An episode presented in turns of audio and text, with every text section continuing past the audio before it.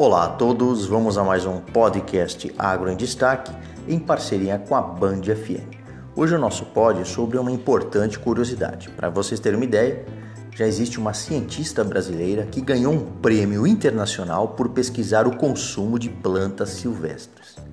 Então, a Patrícia Medeiros, de 35 anos, lá de Pernambuco, foi uma das 15 vencedoras do Prêmio International Rising Talents, concedido pela Fundação L'Oréal em colaboração com a Unesco, que é a Organização das Nações Unidas para Educação, Ciência e Cultura.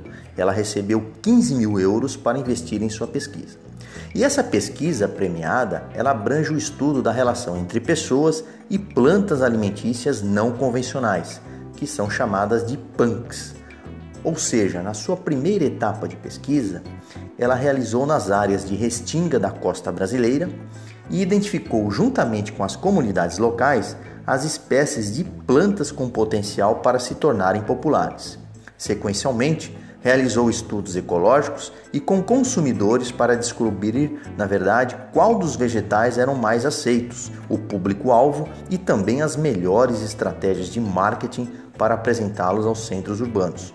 Lembrando que o objetivo desse estudo é derrubar barreiras que limitam o consumo de alimentos pouco conhecidos ou subaproveitados nos centros urbanos. E esta lista inclui várias espécies, dentre as quais araçá, cambuí, genipapo, pimenta rosa e taioba. Ainda assim, esta pesquisadora está usando técnicas para entender como as pessoas escolhem o que comer, como a base do seu produto, aparência ou até mesmo cheiro. É? E com isso ela tenta descobrir, na verdade, medidas para inibir a neofobia, ou seja, o medo de algo novo, como provar novos alimentos.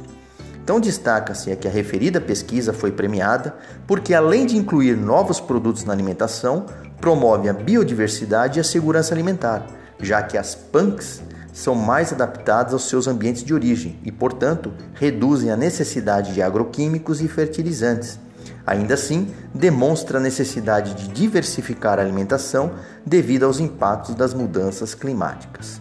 Em síntese, novas pesquisas explorando novas alternativas de consumo dentre os aspectos da sustentabilidade e da segurança alimentar.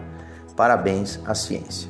Muito obrigado a todos. Acompanhe as nossas podcasts e também sigam no canal Produtor com Valor do Instagram.